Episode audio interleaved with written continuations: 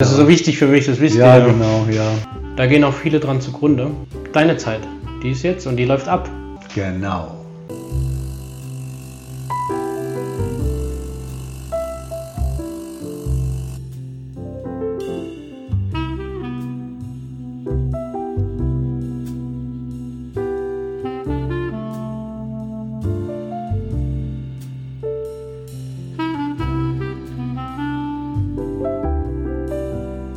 Herzlich willkommen zu Live Beans After Coffee.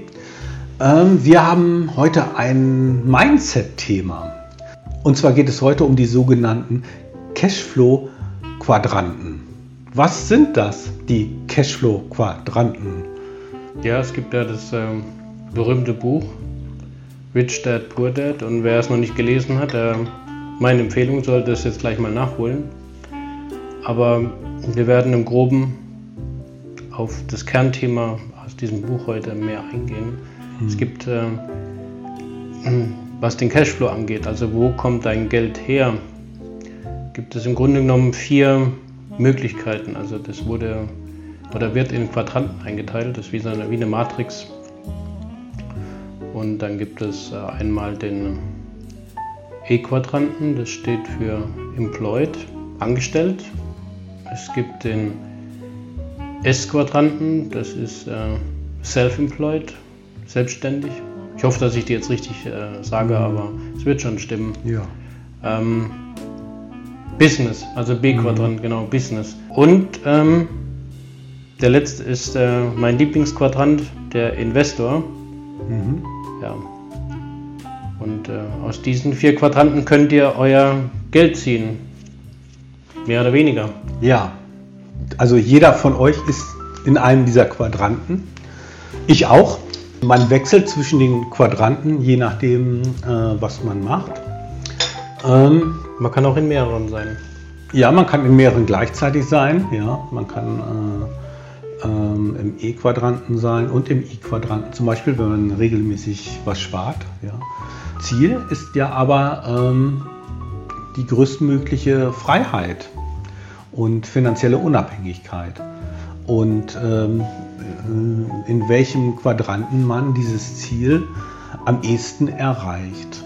Im E-Quadranten eher nicht. Also das sind die Arbeitnehmer und ähm, die haben ein mehr oder weniger gutes Einkommen und haben auch die Möglichkeit, Geld zur Seite zu äh, legen. Ähm, viele ähm, sparen im Rahmen ihrer Möglichkeiten ähm, bei der Bank mit Sparplänen, was auch immer. Und relativ wenige ähm, investieren wirklich aus diesem Quadranten, meine ich, im I-Quadranten. Also dass, dass sie ähm, Gelder äh, in Aktien investieren oder sonst was. An der Stelle vielleicht mal gleich mal Ja. gesagt, wenn du dein Geld zur Bank bringst oder dem Makler deines Vertrauens bringst, dann investiert er dein Geld. Also du investierst dann nicht. Nur, dass wir das Nur gleich mal der. gleich klargestellt haben. Ja. Das ist so wichtig für mich, das wisst Ja, ihr. genau, ja. Deswegen reite ich da immer so ein bisschen drauf. Niemand, lasse niemanden zu dich, zwischen dich und dein Geld. Genau. Punkt. Im Grunde ähm, ist, ist das Problem ein Bildungsproblem. Ähm, Ja. Das lernt man nicht in der Schule und ähm, ist aber so wichtig, weil es um, um die persönliche Freiheit geht. Persönliche Freiheit ist nun halt abhängig von, von dem Geld, was man zur Verfügung hat. Und ähm, es geht vor allem auch um Lebensqualität, je nach Quadranten. Es gibt diesen S, ähm, diesen äh, Selbst, Selbstständigen und ähm, der arbeitet wirklich selbst und ständig. Ich habe es selber erlebt. Ich war lange in diesem Quadranten und ähm, habe es gar nicht gesehen. Sehr anstrengend. Ja, ich glaube, das, das ist der ähm, anstrengendste Quadrant. Bis auf den Anfang vom Business-Quadranten. Der ist auch anstrengend. Aber Ja. auch, also der Selbstständige ist tatsächlich der heftigste. Mhm.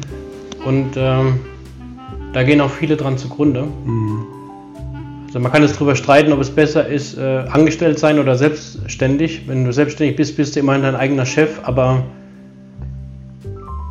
du arbeitest halt selbst und ständig. Und das ist dann auch der große Unterschied zum schwierigsten Quadranten. Jetzt ist meiner Meinung nach der schwierigste Quadrant ist der Business-Quadrant, also der Ja. Unternehmer. Mhm. Weil du dort ähm, Menschen führen können musst und Kunden begeistern können musst. Es gibt Unternehmer, die ähm, kommen sehr gut damit zurecht und ähm, die haben gelernt abzugeben. Und ich glaube, da ist der Schlüssel zum Erfolg, dass man Mitarbeiter findet, die man begeistert, die ähm, dann mitziehen bei, bei dem eigenen Projekt.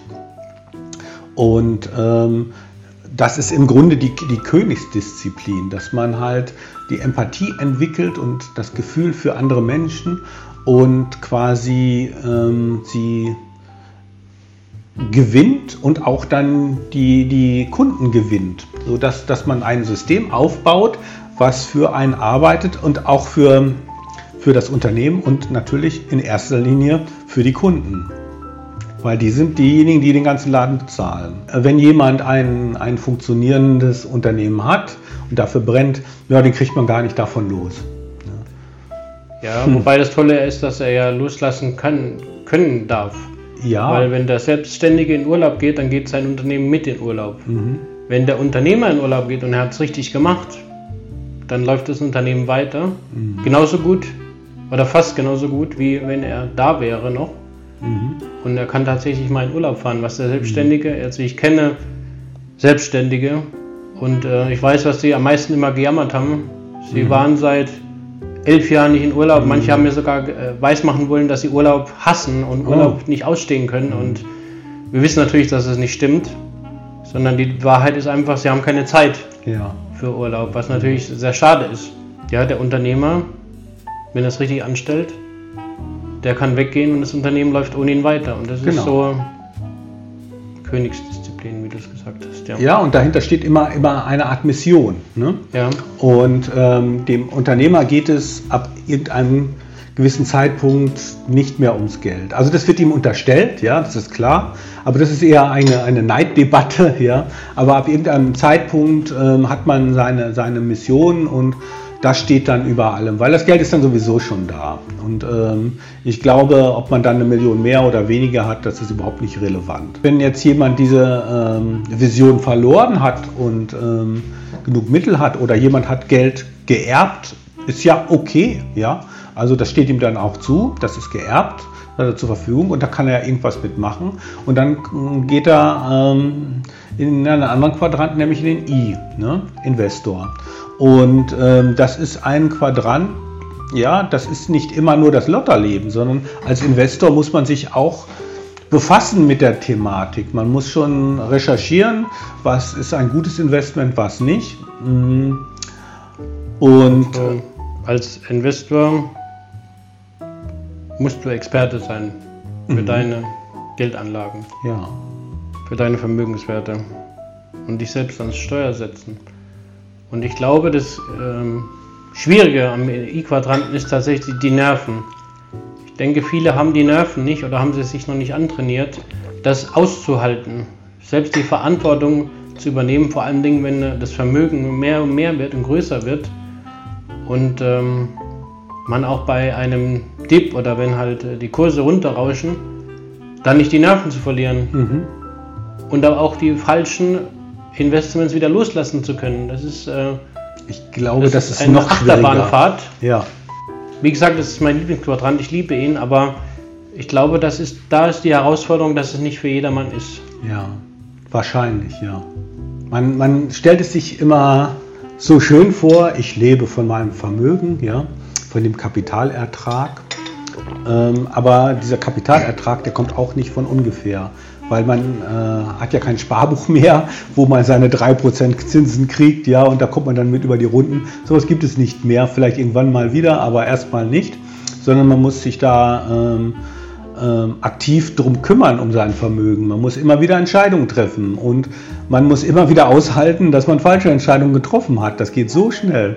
Und gerade, gerade bei Aktien, ja, das geht so schnell. Ich habe schon so viele Fehler gemacht und dann immer wieder äh, sagen, ja, also da stehe ich zu und ich äh, treffe jetzt diese schwere Entscheidung und verkaufe vielleicht sogar mit Verlust, ja, und sitze das dann nicht aus. Oder es gibt äh, Investoren, die kämpfen für ihre falsche Entscheidung, ja. Das ist wirklich ganz tragisch, ja, und ähm, finden dann irgendwelche ähm, Begründung oder irgendeine Legitimation, warum ähm, man sich doch nicht falsch entschieden hat und äh, ähm, die, diese Aktie quasi zu Unrecht abgestraft wurde. Ja. Und ähm, die, das sind alles so Tretminen für Investoren. Aber tatsächlich ist der Quadrant auch richtig einfach, wenn man sich einfach mal vor Augen hält, dass du dir 10 bis 20 Perlen raussuchen musst. Mhm. Und die, in die investierst du und die beobachtest du und die pflegst du. Und wenn dann drei, vier, fünf von diesen Perlen halt nicht so gut sind, vielleicht auch schlecht sind oder dich was kosten, aber die anderen 15 oder 10 gehen durch die Decke, dann ist das egal. Ähm, wenn man sich mit der Materie beschäftigt und da mhm. Zeit und Herz reinsteckt, dann findet man die auch. Mhm. Bin ich davon überzeugt. Was ist einfach das, noch die Kernaussage des Ganzen ist, die haben wir noch gar nicht genannt. In den beiden Quadranten E, also angestellt, employed und S, self-employed, selbstständig, da bist du nicht frei. Mhm. Du arbeitest entweder für jemand anders den ganzen Tag oder von mir aus auch den halben Tag, wenn du wieder, je mhm. nachdem, ob du jetzt acht oder zehn Stunden arbeitest, dann auch nur vier, aber du arbeitest, du tauschst Zeit gegen Geld und arbeitest für jemand anders. Und das dein Leben lang. Mhm. Und im selbstständigen Quadranten, da arbeitest du rund um die Uhr mhm. für dich. Bist aber auch nicht frei. Tauscht wieder Zeit gegen Geld. Und in den beiden Quadranten Business, Unternehmer und I, Investor, da kannst du frei sein. Du bist natürlich nicht von Anfang an, aber du kannst dort frei werden. Entweder arbeiten andere für dich, und es klingt jetzt so negativ, aber du hast ja diese Menschen begeistert, überzeugt, du gibst ihnen was, du gibst ihnen Jobs, du gibst ihnen eine Mission, du gibst ihnen Herz. Und ähm, da arbeiten andere für oder auch mit dir, wie du es nennen willst. Aber du bist frei dann, du kannst frei sein. Und im Investorenquadranten, da arbeitet dein Geld für dich. Wie geil ist das denn? Dein Geld arbeitet für dich und du tauschst nicht mehr Zeit gegen Geld, sondern du tauschst die Zeit, auf die du Lust hast, gegen Lernen, Weiterbildung, Spaß haben, Freude, worauf du Lust hast. Und ich meine nicht äh, Langeweile und Trübsalblasen und äh, wie nennt man das? Wenn man nichts mit seiner Vernünftiges mit seiner Trägheit. Ja. Sondern Welt anschauen, frei sein, mhm. Menschen kennenlernen, tolle Orte entdecken, mhm. tolle Bücher lesen. Für das hast du dann alles Zeit deine Zeit. Die ist jetzt und die läuft ab. Das stimmt, man lebt nur einmal. Ja. Und deswegen lass doch dein Geld für dich arbeiten und oder lass andere für oder du kannst auch sagen, arbeite mit anderen an deiner Mission. Genau. Weil manche verstehen dieses für dich arbeiten, andere für sich arbeiten lassen, äh, ist teilweise ein bisschen negativ besetzt, aber du musst es ja nicht so auffassen. Weil du gibst diesen Menschen ja etwas. Du gibst ihnen eine Mission, einen Job, äh, Geld zum Leben. Du lässt sie an deiner Mission teilhaben, an deiner Begeisterung. Das ist ja. etwas Positives. Richtig, ja. In Deutschland ist es oft so, dass der Unternehmer halt ähm, sehr angefeindet wird. Ja? Der hat oft einen schweren Stand und, und dann gibt es viel Neid und so weiter. Aber der Unternehmer gibt sehr, sehr viel und er schafft auch sehr viel durch dieses System und letztendlich ähm, ist der Unternehmer derjenige, der seinen, seinen Arbeitnehmern ähm, die äh, Entwicklung auch ermöglicht. Sie fördert, ja. Sie fördert, ja. Es ist immer Win-Win, ja. Also wenn, wenn ein Unternehmer irgendein Konzept erarbeitet und es am Markt erfolgreich ist, dann profitieren da ganz viele von. Und vielleicht sogar der Unternehmer am wenigsten, weil er es gar nicht äh, so sehr braucht. Er hat ja schon genug. Ähm, aber aber die, die Kunden haben einen Vorteil, sonst würden sie das Produkt oder die Dienstleistung nicht kaufen. Und vor allem die Arbeitnehmer. Ähm, nicht nur wirtschaftlich, sondern auch von der Identität her. Muss es so sehen, man erschafft einen Wert, ein Asset, ein, etwas Produktives, ein Konstrukt, was wieder mehr Wert erschafft. Und diesen Wert, den du jetzt erschaffen hast, der ist ja dafür da, dass er ganz viele Menschen, die Kunden, die Mitarbeiter, dich, deine Familie versorgt praktisch. Aber du hast ja diesen Wert erschaffen. Das ist ja etwas ganz Produktives, was da Ja. entstanden ist. Ja. Und darum möchte ich ähm, mal sehr hier für, für die Unternehmer werben, ja. Und ähm, diese, diese Kapitalismus- und Neiddebatte hilft im Grunde niemandem. Äh, lasst uns doch zusammen äh, Probleme lösen, zusammen etwas unternehmen und äh, nichts anderes machen Unternehmer. Und Unternehmer, ja, manchmal verdienen sie viel Geld, aber manchmal haben sie auch ein verdammt schweres Leben, wenn es nämlich nicht läuft, weil es ist nicht immer alles schön. Und ähm, dann kämpfen sie auch. Ja? Und äh, das macht eben einen guten Unternehmer aus. Es gibt natürlich Kapitalgesellschaften und ähm, ähm, das sind dann irgendwelche Aktiengesellschaften, große Konzerne. Mm, Die haben dann eine, eine Marktposition, die sie nahezu unangreifbar macht. Da fällt es mir wirklich schwer, da noch von Unternehmern zu sprechen. Das sind, ähm, ja, sagen wir mal, Amtsträger und Bürokraten, die diesen Konzern dann verwalten. Und ähm, eine große Dynamik oder Entwicklung ist da nicht mehr äh, zu erwarten. Und ähm, das ist eben auch oft das Problem. Und oft auch hier in Deutschland, dass wir hier große Konzerne haben, die äh, Märkte dominieren und ähm, Entwicklung quasi verhindern. Ja, also ich glaube tatsächlich, dass es so ist, dass auch oft, wenn die Unternehmensgründer sterben, versterben und die Mission nicht fortgeführt wird, ähm, es ist auch wirklich eine negative Entwicklung, die ist auf jeden Fall da, dass diese großen Konzerne nicht mehr den Kundennutzen im Vordergrund haben, sondern nur noch das Geld. Das ist ein anderes Thema, nämlich die ähm, Unternehmer, die quasi keinen Nachfolger finden. Ja, und das ist, das, das ist für jemanden, der ähm, äh, selbstständig sein will, der Unternehmer sein will, eigentlich eine tolle Sache, so ein, so ein Business zu übernehmen oder so einen Handwerksbetrieb. Man hat schon gewisse Leitplanken, in denen man sich bewegen kann. Und äh, oft ist es so, die Firmeninhaber, die sind, identifizieren sich so sehr mit dem, was sie tun und auch was, was sie abgeben, dass sie auch dann hinterher noch zur Verfügung stehen für Tipps und was auch immer. Ja, das ist für Gründer wirklich eine tolle Sache und ähm, da machen wir noch mal ein extra Thema von, denke ich. Ja, Machen wir. Und wie gesagt, ähm, die beiden Quadranten Business und Investor lernst du halt nicht in der Schule, du musst sie dir selbst aneignen. Das ist das, was wir vermitteln wollen. Ähm, Also das, worauf es ankommt. Für ein, ein gelungenes Leben in Freiheit, finden wir zumindest. Ja, soweit für heute.